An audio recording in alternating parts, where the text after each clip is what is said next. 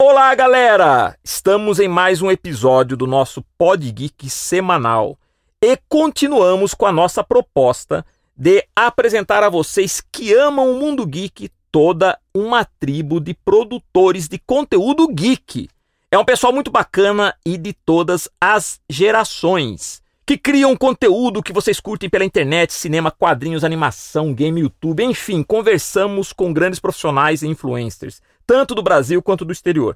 E também com o pessoal que vive o mundo geek independente e alternativo. No episódio de hoje vocês terão a oportunidade de conhecer um artista muito versátil que desenha, atua, faz humor, dirige filmes e tem um canal no YouTube só de piadas de caipira. Ele é da região do Vale do Aço, em Minas Gerais, mais precisamente da cidade de Coronel Fabriciano. Estou falando do Bruno Mendes, que também foi nosso primeiro aluno online e hoje é um grande profissional, além de amigo e parceiro de criação. Então, preparem-se para mais um papo muito legal. E pessoal, vamos começar!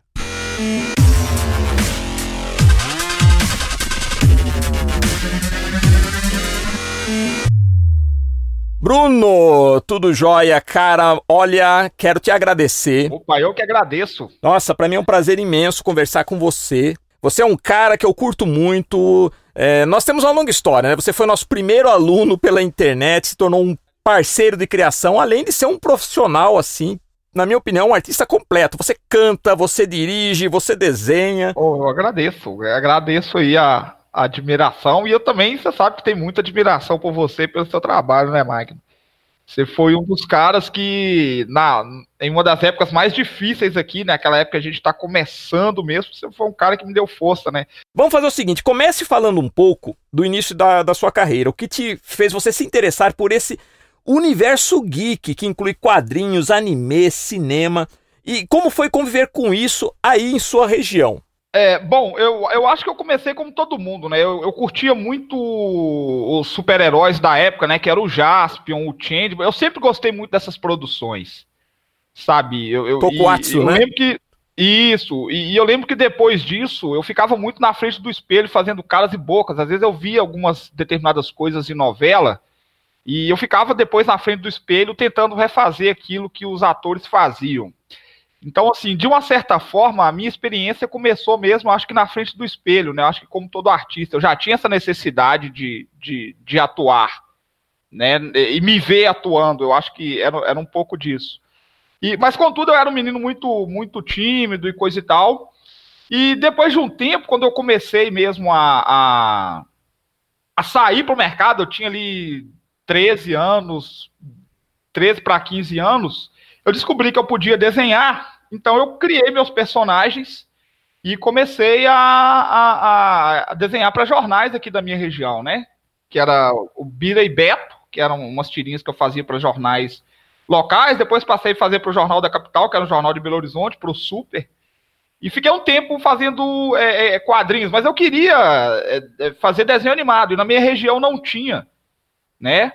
E aí montamos o estúdio de animação, montei com um amigo meu, falei com ele que queria fazer animação, corri atrás de algumas coisas. É, no início foi complicado, porque na, como na minha região não tinha quem fizesse animação, eu tive que arrumar. E assim, a internet não era tanto quanto é hoje, né? Isso foi por volta de 97, 98, mais ou menos por aí, não foi? Foi, foi, mais ou menos isso. Foi 96, 97. Aí o que, que acontecia? Como eu não tinha. É, não tinha livros a, a meu acesso e coisa e tal.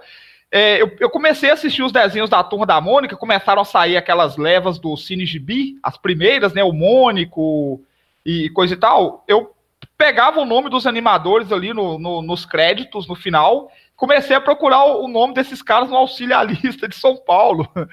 E ligava para esses caras. Na época não tinha Google, não tinha não Facebook, tinha, nada tinha, disso, né? Tinha. Aí eu comecei a ligar para esses animadores no final de semana. Alguns, assim, não, não, gostavam muito de conversar, mas teve um cara que o nome dele era Alexandre Augusto Ferreira, e foi o cara que me ajudou no início, cara, assim. Me falou quais programas eles utilizavam na Maurício de Souza, como é que eu deveria fazer isso, como eu deveria fazer aquilo outro. Então, todo final de semana eu ligava para esse cara, assim. A conta depois veio altíssima, eu tive problema danado com os meus pais por causa disso. Mas eu comecei a animar é, é, graças ao, ao, Alexandre Augusto Ferreira, que hoje é, ele era diretor de animação no Maurício, e a última vez que eu falei com ele, ele era diretor de animação no estúdio da, é, acho que é Mariana Galtabiano, se não me engano, que fazia Gu Estopa. Tá. E aí montamos o estúdio de animação, começamos a, trabalhar, não, não, tinha serviço na área, o pessoal aqui nem sabia o que, que é isso, mas eu precisava aperfeiçoar. Foi quando fui para a internet, aí já a internet já, já tinha começado a andar, e a gente foi procurar um curso de animação, encontramos o estúdio do Magno, né? Era o Magno Brasil, e aí fui conversar e com tal, pedimos a, a, a é, é me inscrevi para poder fazer o curso, só que depois eu tive um problema que a gente não ia conseguir continuar pagando o curso, né? Foi quando eu liguei para poder cancelar o curso e por coincidência eu acabei falando com você, né? Que falou para mim, falou não, então não, não, você não vai cancelar nada, você vai continuar fazendo porque eu vou dar o curso para você continuar. Então, cara, daí foi fiquei maravilhado, falei, pô, mas o cara nem me conhece, me deu curso e coisa e tal. E estamos aí até hoje, né, Magno? Estamos aí, nessa cara. Não, e é legal porque, você vê, e naquela época não existia, olha que interessante, não existia curso pela internet de desenho. Eu acho que o nosso foi o, o primeiro. primeiro o primeiro. Numa época a internet era, não tinha nem banda larga, era você se conectar discado. discado. Pessoal, pessoal mais novo que está ouvindo a gente nem imagina isso, né, Bruno? É verdade, Mas, que conectar meia-noite, né? Que era que cobrava só um impulso e ficava até 6 horas da manhã. E na verdade, o nosso curso, a gente usava a internet para é, vender o curso, porque a gente enviava o material pelo correio, né? A apostila sim, você enviava os seus isso. desenhos pelo correio, a gente corrigia. E eu me lembro, sim, me lembro quando você ligou, eu falei, putz, esse cara, poxa vida. O, o, o, eu até comentava com o pessoal na época, eu falei, meu, esse cara tem muita força de vontade. Eu me vi porque eu fui a mesma coisa, eu era garoto, tem, é, é, a mesma história, eu me projetei em você. Sim. Né? E quando você falou na época, você ligou, eu falei, meu, esse cara não vai deixar de fazer o curso de forma nenhuma. Não tem. Que é uma postura que a gente adota na, na escola, quando a gente vê que tem potencial, porque tem muita gente que tem potencial, né, cara? E às é vezes. É não, às vezes não tem. Uma coisa que eu descobri, é, os menos favorecidos que mais. Às vezes tem mais potencial, em alguns casos também, não Vamos Sim. generalizar também, né? Mas a gente percebe isso e nós temos que dar essa oportunidade. E vou te falar, cara, você você é um, se tornou um profissional assim, que a gente sabe do seu trabalho, acompanha, vamos falar um pouco aqui sobre isso. Inclusive, Sim. Bruno, a sua empresa, a Bruno Mendes Produções, né, que se tornou Bruno Mendes Sim. Produções, é bem requisitada em sua região pela qualidade dos comerciais, vídeos institucionais Quer dizer, todo o material que você produz aí para empresas e as TVs locais, inclusive com uso sim. de animação. E você, sim, sim. Não, e você como artista tem também, né? Eu vejo que você também tem uma parceria aí com um portal, o Plox, né? Sim, sim, tem, é um, é, é assim, na verdade o Plox hoje ele tem mais peso do que a, TV local, assim. Ele é muito conhecido aí no, no, no, no, Vale do Aço e nesse portal... É bastante conhecido. E nesse portal você desenvolveu vários projetos, né? Inclusive o Brunils, que é um mini talk show, né? Isso, é um monólogo, né? É um monólogo de talk show. Como você vê essa relação de mídia TV e mídia internet na sua região? Você acha que reflete a tendência nacional? Porque a internet hoje capta uma boa parte do, do público jovem, através do YouTube, Netflix, redes sociais. Qual a sua visão e experiência sobre isso, baseado nesses trabalhos que você desenvolve especificamente aí na sua região? Ah, bom, é, eu, eu para te falar a verdade, eu nunca fiz um trabalho pensando aqui na minha região. É, é, é, eu acho que esse, o mercado de vídeo aqui na minha região, ele é um pouco meio que inexiste assim. É, por exemplo, hoje todas as regiões, na, na, todas as agências de publicidade aqui na região fecharam as portas. E eu basicamente presto trabalho para o comerciante direto, o que é o que é ruim, porque prestar trabalho para comerciante é complicado. Tem algumas, algumas produtoras aqui que se dão bem, mas assim, é porque prestam serviço para indústrias, que seriam a, a Cenibra, a, Uzi Minas e a. Mas você fez vídeo, você fez inclusive um vídeo animado, né? Sim, sim, sim. Eu fiz vídeo animado para várias empresas, né? Para prefeitura, para a própria Uzi Minas, eu já cheguei a fazer animação. Tem um, tem um que é muito bom, que você fez, tem até aquele tem uns caminhõezinhos andando em 3D. Ah, esse, esse, esse vídeo foi pra Anglo-América. Anglo-América, exatamente. É, eu fiquei um ano e meio trabalhando com vídeos pra Anglo-América, mas aí eu fui contratado por uma agência de Belo Horizonte, não foi nenhuma agência ah, aqui da minha tá, região. Tá, tá, ok. Entendeu? Foi, foi na época que eu fui contratado pela Big Grande Ideias. Certo? E fiz um trabalho grande aqui na região também para o shopping, eles estavam passando por transição de agência, aí contrataram uma agência daqui. E assim, foi um dos melhores serviços já produzidos para o shopping da região. E, mas o, o, mercado local, ele meio que inexiste, assim. Eu, eu, por isso, eu, desde quando comecei, eu tinha a ideia de trabalhar para agências de fora. Né? E, com, e, com, esse lance da internet hoje, você não, você não fica mais limitado Sim. a essa questão local. Ajudou muito, né, Bruno? Ajudou bastante. Bastante, bastante. Não, você tem bastante. artistas é, é, que fazem quadrinhos de super-heróis para Marvel aqui do Brasil. Sim, sim. Então, assim, o, o trabalho hoje ele não, ele não, é mais local, a não ser quando você tem que ir mesmo no cliente para filmar algum produto em específico, né? Então, quando é uma coisa mais, mais direta, é, você tem que fazer esse, te, teve empresas de São Paulo mesmo, o seu estúdio mesmo me contratou para poder desenvolver o teaser do The Life's Arts, né? Que, aliás, é um projeto ser... que não está morto, viu, o Bruno? Nenhum dos nossos Sim. projetos. Eles estão. Eles são bela. São, os nossos projetos são belas adormecidas, né? Só falta dar o é beijinho verdade. do príncipe encantado. E assim, é bacana que o projeto, é, é, apesar de não ter ainda saído do, do, papel, foi um projeto muito bem requisitado dentro do History Channel, Isso, né, Mike? Isso, a gente chegou no History Channel. Nós chegamos quase. Foi, quase virou série do History Channel, né? Exatamente. Então, assim, é, teve uma outra empresa de São Paulo também, chegou a me contratar para fazer um serviço com uma aluna que eles tinham aqui também na cidade. Então, assim, é, é, hoje eu presto muito mais serviço para fora do que aqui para dentro da cidade. Sabe? É, co compensa mais, inclusive, em termos de valores e. Mas agora, em relação mídia, mídia, internet, TV, na sua visão, a internet hoje ela supera a TV, né? É no, no com certeza. Eu, eu, acho que em termos artísticos, vamos falar assim, em termos de, de, uh, uh, de vitrine, eu acho que a TV ainda traz mais uh, oportunidades. Vamos falar assim, você pode ver um cara, por exemplo, que ele está na TV constantemente, ele é contratado para aparecer em festas, né? Então, assim, há, há um glamour maior ainda na TV ela pulveriza mais, né? Não é isso? Exatamente, exatamente.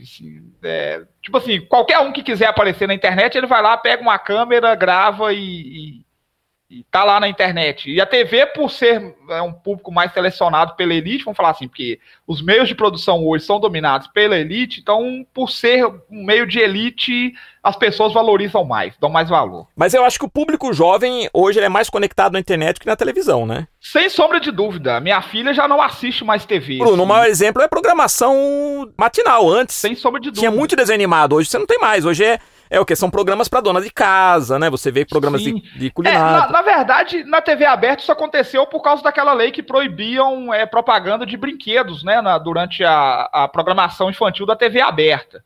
Então, com isso, as empresas migraram para os canais fechados e para os canais de YouTube na internet. Você tem muito canal infantil hoje mostrando brinquedos, né? Mas eu acho que os programas infantis acabaram mais por causa dessa questão mesmo da lei, né? Que foi, foi colocada, eu não lembro o ano da lei, que proibia é, é, propaganda infantil. Então, não, não, é proibir, programas... ele criava limites, né? Não é, não é necessariamente proibir, mas estabelecer alguns critérios, né? Alguns limites, né? Sim, não, mas eu acho que houve uma questão de proibição mesmo, assim. Acho que houve uma questão de proibição, pelo menos na TV aberta, eu acho que houve uma questão de proibição. Mas eu não acho que é só é, isso, não, viu, Bruno? Eu acho que também há uma tendência. Com relação à TV aberta, né? Que eu falei mídia TV, acho que eu generalizei. Mas vamos separar a TV, que você tem a TV aberta e os. E a TV os paga. fechados. Isso. Mas eu acho que. Vamos falar a mídia TV só. Os canais Sim. fechados, eu acho que também é, fez com que uma boa parcela do público migrasse da TV aberta para o fechado. Por exemplo, canais. Sem sombra de dúvida. Canais infantis. Você tem hoje Cartoon Network, você tem Discovery Kids, você tem um monte de canal infantil. É verdade, né? é verdade. E, a criança, a criança escolhe a hora que ela quer assistir também.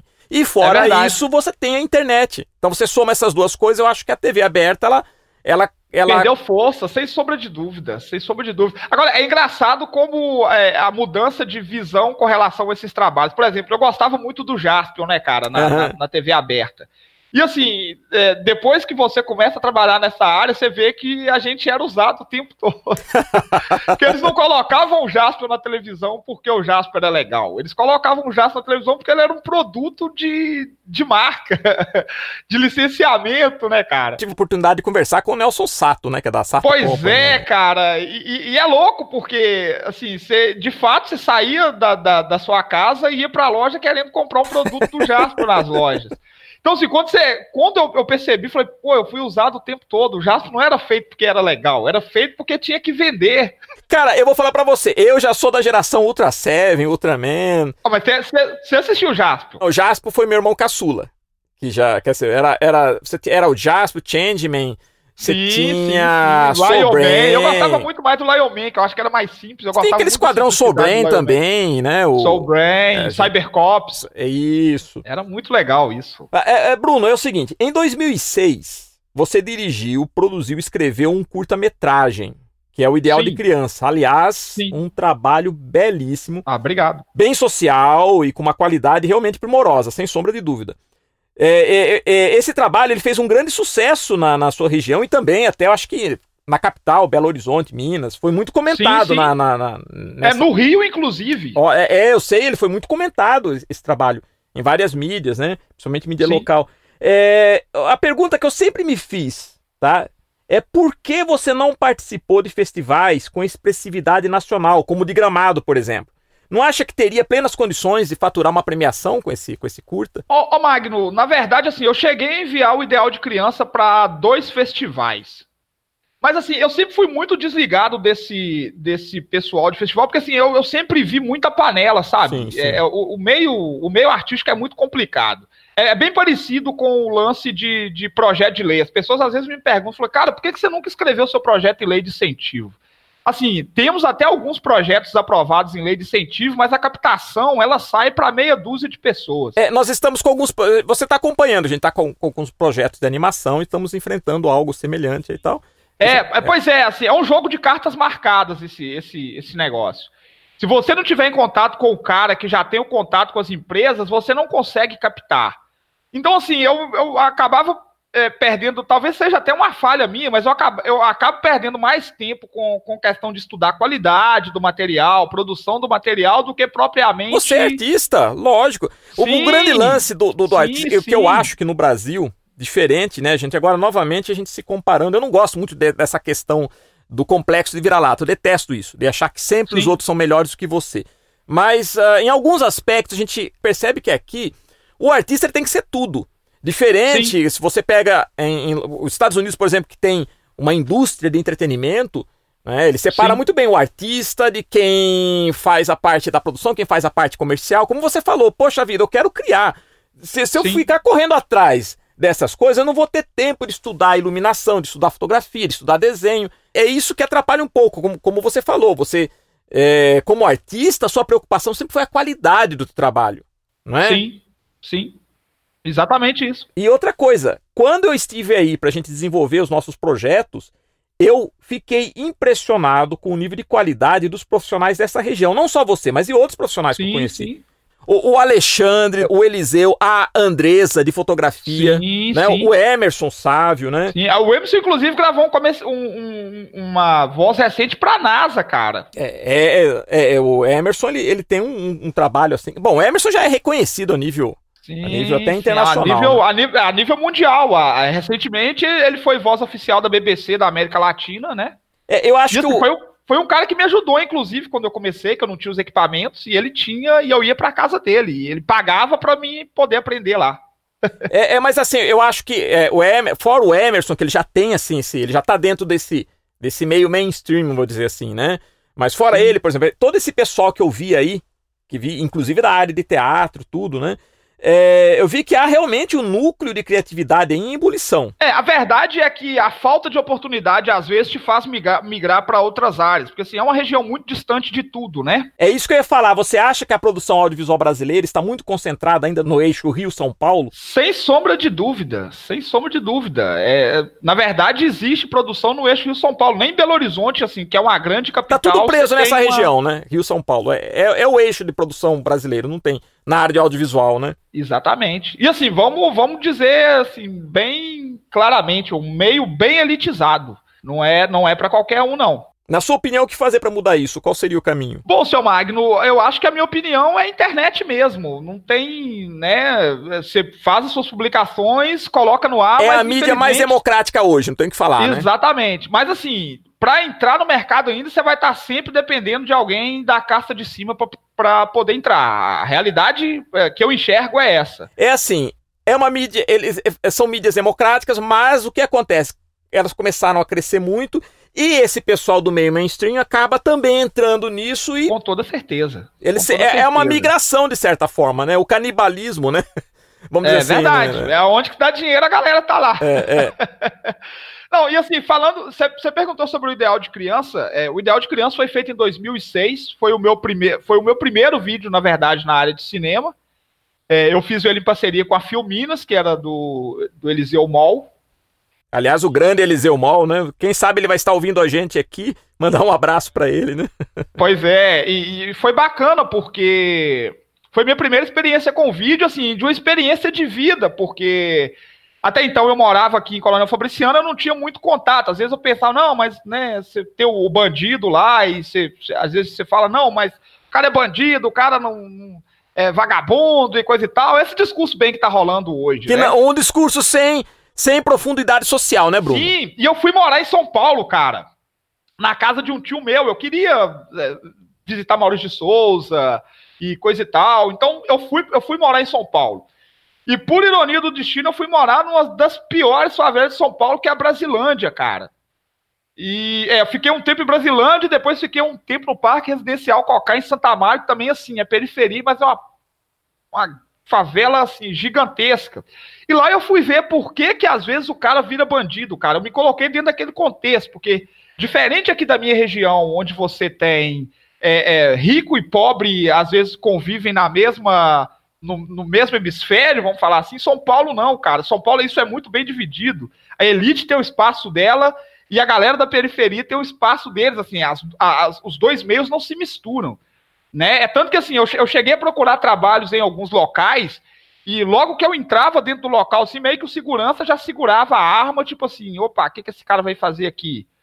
Sabe? E, e, e como essa área de vídeo, de, de, de, de, de produção é uma área muito é, é, é, é elitizada, é, eu tinha que procurar locais de elite, pô. Aí você imagina, um, um negro ali com a pastinha na mão, né? E, não estava ali dentro dos maiores padrões de moda, então o cara já achava, pô, isso é trombadinho. É, é aquele, aquela questão, né? O, o, uh, uh, o Brasil ainda não, não venceu aquela herança escravocrata, né, Bruno? Ainda tem isso. É, não, da... e, assim, eu, eu não vou nem falar que às vezes o cara tá errado, porque infelizmente é, é, é, é as favelas hoje eu enxergo como as grandes senzalas modernas, entendeu? Então é, infelizmente, ainda um grande número de pessoas negras ainda estão nessa condição de, de às vezes, ter que roubar. A representatividade é, um, é uma questão é, muito problemática, porque o que acontece? Você falou da, da, da, do meio elitizado, da, produção audiovisual. Se você pegar, por exemplo, a produção de novelas da Rede Globo, da década de 70, que é o auge, passando por 80, 90, se você pegar. A, a, a visão que você tem do Brasil é, é que o Brasil é um país de brancos, né? Não sei sim, se. Sim. Né? Porque ah, não há muita representatividade negro. O negro, quando ele aparecia, muitas vezes ele era o quê? Ele era o chofer, o empregado, você não via ele Exatamente. em posições. É, em Exatamente. Outros, né? Aí você fala assim, eu, eu, conversei uma vez com uma aluna minha que, teve, que esteve nos Estados Unidos, ela, tá, ela comentou comigo o seguinte, ela falou assim, olha, eu fiquei muito impressionada lá, porque, falando especificamente dos Estados Unidos, né, não tô assim, que, como falei, eu não gosto do complexo vira-lata, mas estou falando uma experiência dela, que ela conversou comigo nesse aspecto, que ela falou o seguinte: olha, eu estava no metrô, né? E eu via lá em Nova York, eu, em estações de metrô, via direto painéis, né? Propaganda com, com negros, tinha muito negro, né? Muito, muito é, é, modelos negros. Às vezes ligava a televisão também, havia muita, muito negro lá. E é uma coisa interessante que os Estados Unidos também é um país racista. É, a diferença é que nos Estados Unidos, pelo menos o racismo, quando o cara é racista, ele é declaradamente racista. Não é no Brasil essa coisa hipócrita que existe no Brasil. É, é e outra coisa, Bruno, é isso que eu ia falar. Sem contar que a população negra nos Estados Unidos não é a maioria, diferente do Brasil. Que aqui a população parda é a maior parte dos brasileiros. A, a população branca, se você analisar estatisticamente, ela é menor. Só que você vendo a mídia dá a impressão que é um país de brancos. Aí você fala assim: aonde estão essa população negra? Porque você não vê muito juiz negro, você não vê muito senador, você não vê governador. Verdade. E aonde? Aí chega nesse ponto que você falou: aonde está essa população? Justamente nesses, né, na, nessas periferias. Né? E o seu filme, O Ideal de Criança, ele aborda muito isso de uma maneira, até de uma maneira. Uh, assim, assistindo o filme, você não, você não entra de cara na, no, no, problema, você passa a sentir o problema no final, né? É no final que você vê a questão. Porque até então você vai. É legal que você vai assistindo o filme e você vai convivendo com, com o, o, aquele. É, vamos dizer assim, com. Você acaba aceitando naturalmente essa desigualdade como se fizesse parte do nosso cenário. Você só se choca no final quando acontece aquilo com a criança. Né? Exatamente. Né? E, não, e, e, é interessante porque assim, eu fui depois que eu lancei o filme, eu fui convidado para dar palestras em algumas faculdades a respeito, e as pessoas que estavam lá falavam para mim, falou, pô, mas, mas é, vou, vou, falar um pouco da história, depois vocês assistam aí, Ideal de Criança. É, é, é, acontece que é um menino que tinha um sonho Exatamente. de ter um computador, né? Ele, ele conheceu um computador na escola, né? A, a vamos falar assim, a, a, a escola despertou nele essa vontade de ter um computador e aí ele queria ter um computador e ele catava papelão para poder ajudar a mãe dele na, na, nas despesas de casa. Então, aí a amiguinha dele até questiona, mas como é que você vai comprar um computador catando papelão? Né? Ele, aí na cabeça dele fala, não, enquanto eu tiver pequeno, eu compro as peças mais baratas. E quando eu crescer, eu compro as peças mais caras. Então, ali você tinha um menino que tinha um ideal, né? Que tinha um sonho. E à medida que ele começa a, a, a a sair em busca desses sonhos, ele começa aí a, a se deparar com, As dificuldades, com esse preconceito ex mesmo da sociedade. Né? E isso vai limando os sonhos do menino. Inclusive, uma das partes mais fortes do filme que eu acho é, às vezes, o, o, problema vem de dentro da própria comunidade onde ele vive, né? Porque a galerinha que tá ali que não trabalha toma o dinheiro dele, né? E, enfim, tem, tem uma parte que ele chega também, tem uns policiais que, que prenderam os meninos. Então, assim, ele está convivendo com esse ambiente carregado e perturbado. E no final, né, quer dizer, eu não vou contar o final, é melhor que vocês assistam o final. Mas então, assim, o filme mostra de uma certa forma que todas as pessoas, todas as crianças, vamos falar assim, né? Todas as crianças nascem com sonhos. Isso é, o filho do rico e o filho do pobre. Sonhar, sonhar não é, não é, é, é é, vamos falar assim, uma coisa reservada a quem tem dinheiro. Todo mundo sonha. E a, a, a, diferença é que o pobre, às vezes, ele é limado pela. E, e outra coisa, né, ô Bruno, tem duas questões aí no ideal de criança que você toca. Não é só a questão da pobreza, é a questão também da própria, da própria questão é, é da cor da pele também. Né? É aquela questão, você pode ser pobre, tá? Mas você também é negro, então você já cai. Mais... E, é, é, engraçado, é engraçado, Magno, porque eu lembro que quando eu fui. É, é, quando eu comecei o canal Os Caipirões. Eu ia falar exatamente. Deixa eu te explicar. Daí. Quando eu comecei o canal Os Caipirões, eu não ia atuar no canal. Eu não ia atuar. Tinham, tinham, dois, tinham dois artistas aqui na região que estavam parados, sem fazer nada. Eu falei, pô, eu vou, eu vou criar um canal no YouTube e vou começar a filmar esses caras para filmar piadas, é, fazer piadas e coisa e tal. Enquanto isso, eu, eu, tinha acabado de comprar meus equipamentos, falei assim, então, enquanto isso, eu vou exercitando aqui, né, o, o, que, eu, o que eu estudo. Né? Então, a minha proposta no, no início era esse, era o, o, o, é, na verdade, o, o nome do canal no início era Turma do Dente, né? Era mais um tubo de ensaio para eu colocar em, em, em prática aquilo que eu estudava. Enfim, o primeiro dia de gravação, o cara que, que eu marquei de, de gravar com ele, eu fui buscar ele cinco horas na casa dele e ele falou comigo que não ia ir. Aí eu falei, que isso, cara, mas já tá todo mundo no set, coisa e tal, por que, que você não vai? Falar, não, não tô afim não, eu tô com a dor nas costas, não sei o que. Eu falei, cara, mas beleza. Fiquei muito puto com aquilo e vim embora. Liguei pro outro artista que também tava sem fazer nada. Falei, fulano, você quer ir lá filmar? Falei, ah, não, eu só filmo se me pagar. Falei, beleza. Fui pro set e falei assim, ó, o negócio é o seguinte, estavam lá é, dois, dois amigos, que eram o Ailton e o Andrés. Falei, galera, o negócio é o seguinte: eu vou fazer. O Ailton Avelino, né? Ailton Avelino. É, falei, Grande galera, eu vou fazer também. o caipira. E houve uma. uma, uma, uma assim, eles não aceitaram, não, não aceitavam fazer o caipira. E assim, falar comigo, não, mas. Não, mas não, vamos gravar outro dia então, vamos tentar achar outra pessoa. Falei, mas por que, que, não vão, por que, que eu não vou fazer o caipira? Não, porque você não tem perfil de caipira. Eu falei assim, pô, mas como assim eu não tenho perfil de caipira? O que, que é ser caipira pra mim é quem mora no interior. Não existe um perfil de caipira. Eu sou artista, se eu precisar fazer um caipira, eu faço, se eu precisar fazer um gay, eu faço, se eu precisar de. Você entende? Então, assim, no subconsciente deles, caipira era o cara branco, estilo Mazarope. Eu, eu, acredito que seja isso. Não um negro fazendo um caipira. Negro não tinha perfil de caipira, né? falei, não, nós chegamos, nesse dia eu fui até muito grosso com eles, eu falei, pô, a gente chegou no set 5 horas da manhã, e se a gente grava, a gente marcou de fazer um trabalho, a gente só sai daqui com o trabalho pronto. Falei, não, não, não, não tem nada de não, não. Eu, eu tô vestindo a roupa do caipira aqui, a gente vai gravar agora. E eu fiquei muito puto com aquilo, mas ninguém falou assim, ah, não, é porque você é negro, caipira, sabe? Eu, eu, na verdade, eu não sei nem se foi por isso, mas alguma coisa falava pra eles que eu não tinha. Cara, eu, me, eu acho que eu tava aí nessa época, em Coronel Fabriciano. não, não, eu acho que nesse primeiro episódio você não tava aqui, não. Você não tava aqui, não. Aí o que, que aconteceu? Você chegou pouco depois. Ah, é verdade, verdade, verdade. Que até eu me lembro de estar comendo pizza e o Ayrton veio discutir que ele tava fazendo isso, de novo, tá? Me lembro Isso, isso. foi isso. Aí o que, que aconteceu? Eu gravei o, o, o material, né? Gravei o material e assim, editei o material naquele mesmo dia e levei na casa dos dois. Eu falei, e aí? Isso é um caipira ou não é um caipira? Eu falei, não, é, é um caipira, ficou muito bom. Eu falei, então vocês não discutam, porque até hoje eu tenho muito problema com isso. Às vezes eles falam que eu sou muito chato no set, e eu falo, cara, mas é, eu estudo e eu coloco em prática o que eu estudo no set de filmagem. E graças a Deus, porque assim, eu nunca fiz os caipirões pensando no YouTube. Sim, Sabe, é isso que eu o canal hoje está com mais de 60 mil inscritos já. Já passamos, estamos quase 62 Olha mil que inscritos. Legal.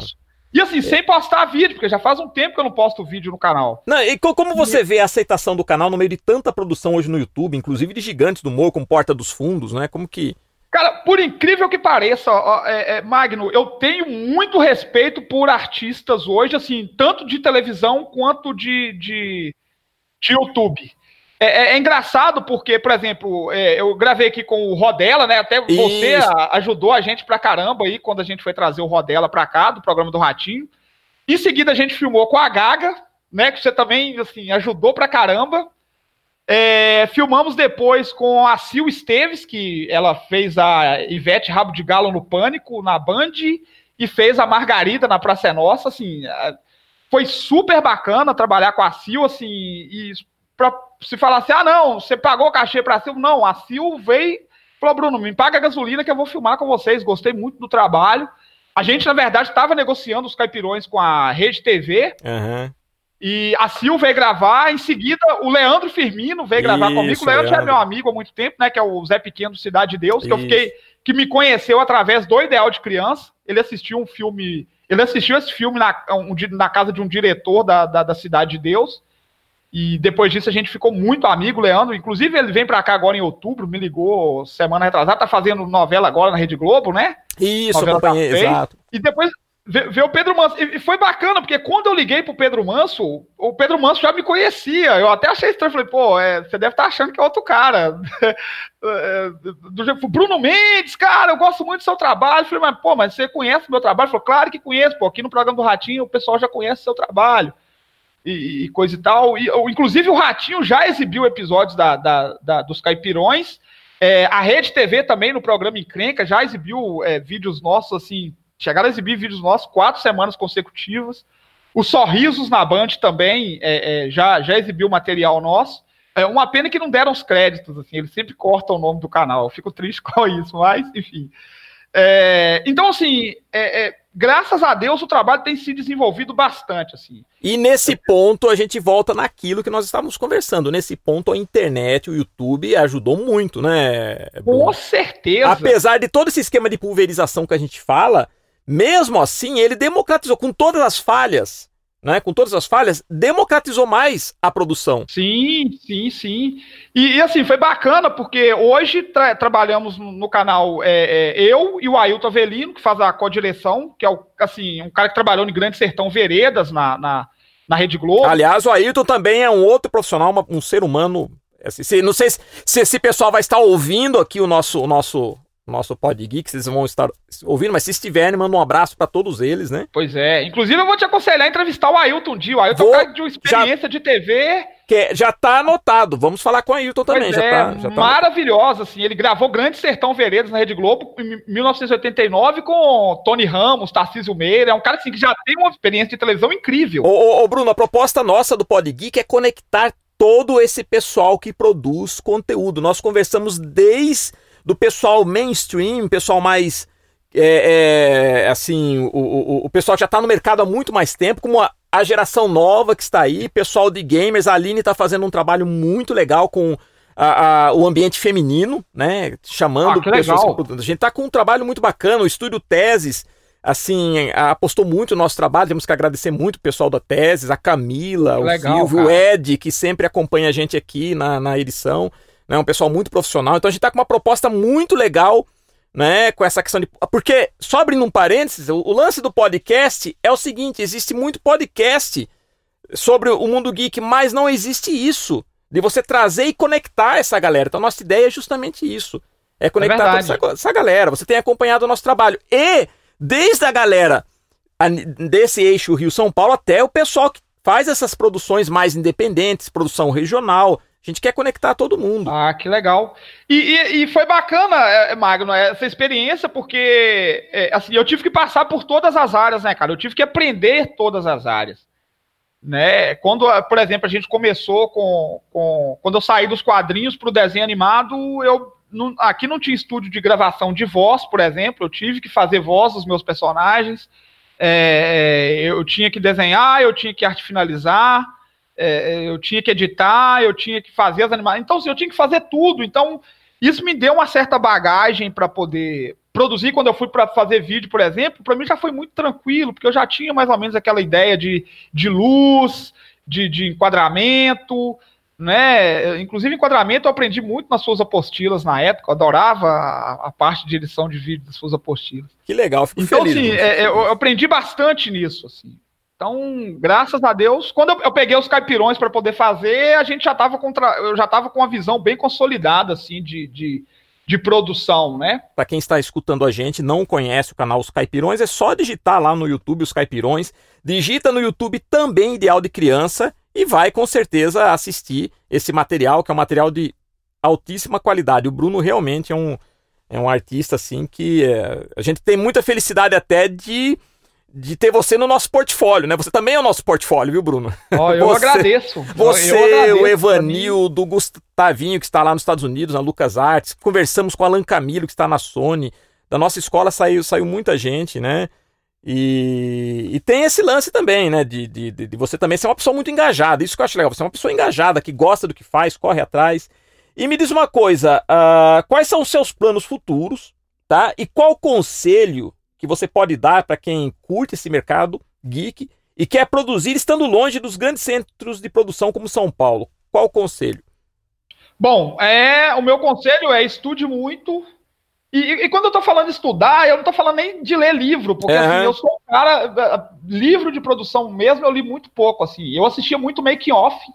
Eu acho que você aprende muito mais com make-off, assim. Você, você atalha muito mais caminho assistindo make-off do que do que lendo livro. E isso eu não estou falando para não ler livro. Eu sou, eu sou mais prático, eu gosto da praticidade.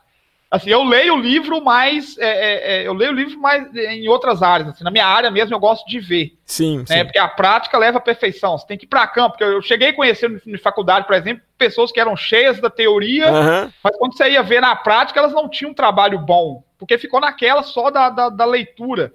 E, e, e, ser artista é justamente você ver o que o cara fez, qual conceito o cara usou, por que usou e formar o seu conceito. Tem que vivenciar a arte, né, Bruno? Tem que vivenciar a arte, não tem como. Sim, exatamente. Então, sim, é, é, é, procure mesmo ir para campo, é, é, é, assistir os filmes que você mais gosta, procure os diretores que você mais gosta e procurem ver os making-off dos filmes, porque eles estão sempre falando por que usaram aquela luz, por que usaram aquele enquadramento, ou porque. Então, daí você vai formando o seu próprio conceito, né? É, é, e no mais é isso, ir atrás mesmo, né? Ir atrás mesmo, não tem jeito, é cair, levantar, cair, levantar. O que o artista eu acho que mais faz, você como artista deve saber disso melhor do que eu, que o que a gente mais faz nesse mercado louco do Brasil é cair. Exatamente. Eu tenho e, uma história muito semelhante à sua, né, Bruno? Por isso que eu falo que eu, que eu me enxerguei em você quando você me ligou. Naquela época eu tava com o curso, né, e a gente se conheceu. Eu me vi em você, porque eu também sou um cara que veio do interior, claro. No meu caso, eu tive um fator. É, vim de Piracicaba, que é mais próximo de São Paulo. Você já está mais distante aí na região do Vale do Aço. Mas eu também tive esse histórico de sair do interior naquela época, numa época né, que a gente não tinha as facilidades de comunicação que nós temos hoje, nem celular nós tínhamos. Então era Sim. aquela coisa de estar tá com a pasta debaixo do braço, vir para a cidade, apresentar, ir batendo de porta em porta, enfrentando tudo isso. Né? E agora a gente está com um projeto, a gente tem vários projetos juntos, né? nós vamos desenvolver esses projetos, eu acho, como eu falei, a gente tem aí belas adormecidas que estão deitadas esperando o príncipe chegar e, e, e beijar, mas Estamos agora com, correndo atrás da captação para o nosso projeto de animação que vamos fazer com você, com o teu estúdio. Né? E, e, vamos mantendo contato, tá? E fiquei muito feliz de conversar com você nesse Pod Geek. Oh, eu que o diga. É, é, só, só fazer um comentário, sim, Magno. Sim, sim. É, eu tinha um, um, projeto chamado de Guardiões da Amazônia, que eram umas crianças que elas, elas ganham o poder da, da, da, da Mãe Terra de se unirem com animais da, é, ameaçados de extinção da nossa fauna brasileira e para combater os, os exterminadores da floresta. Isso, na verdade, era um projeto de um game. E como estourou esse lance da Amazônia agora, essa coisa e tal, eu tô vindo com essa ideia, talvez, de ressuscitar essa proposta Sim, em um canal desse de financiamento coletivo. É, é, você sabe que isso é uma coisa. Ah, o Catarse, né? O Catarse ajuda muito, né? Esse tipo de. de... Eu acho que tem ajudado muitas produções também. Eu, eu acho que a gente tem que buscar caminhos hoje de produção que sejam alternativos, tá? Mas assim, quando a gente fala alternativo, dá a impressão que você está se colocando à margem da produção. Eu acho que não é bem por aí.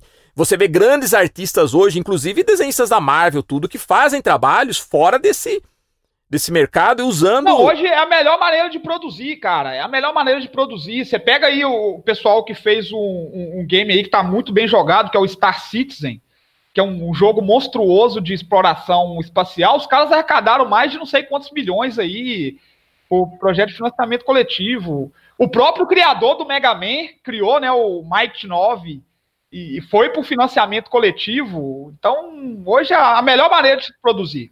Você sabe que, que quem começou, uh, parece que o, o, lance do financiamento coletivo começou na campanha do Obama, né? Sim. Parece que começou. Sim. Depois, eh, depois foram criados sites específicos para isso, inclusive o Indiegogo, você tem o Quickstarter, né, que são os grandes sites, né? E aqui no Brasil você tem o Catarse. Exato. E assim, a melhor forma de produzir hoje. Então, assim, como a gente está é, surfando nessa onda da Amazônia, é, eu trouxe essa ideia do game novamente certo? Inclusive, até é, é, tô, conversando com o Adalberto, que é um amigo nosso em comum, né? O Adalberto é nosso aluno e, também, foi nosso aluno online. Exatamente. Adalberto e com Gonçalves. a Alessandra também, que tem contato com esses institutos ambientais, não é? Sim, sim. E pra, pra gente ver se a gente consegue tirar esse projeto do papel, cara, porque assim, vem muito investimento nessa área e a gente tem que, como artista, a gente aprender a surfar na onda, né? sempre se adaptando, né, Bruno? Sempre, sempre. Olha, foi muito legal conversar com você tá? Mais uma vez, obrigado por participar aqui do, do, do nosso Pod Geek. E você ah, sabe bacana. que toda vez que a gente se despede aqui, a gente sempre fala sobre heróis, né? Que a gente entrevista as pessoas, conversa com as pessoas, a gente sempre aconselha que o nosso público seja herói. E você é um herói. Ah, obrigado. Né? Você é um herói, obrigado. tem os seus superpoderes também. Então, mais uma vez, obrigado. Conversamos com o Bruno, que é um herói, tá? E a gente se despede aqui sempre com aquela nossa mensagem. Então, pessoal, obrigado por acompanhar mais um episódio do Pod Geek e seja você também um herói. Até mais.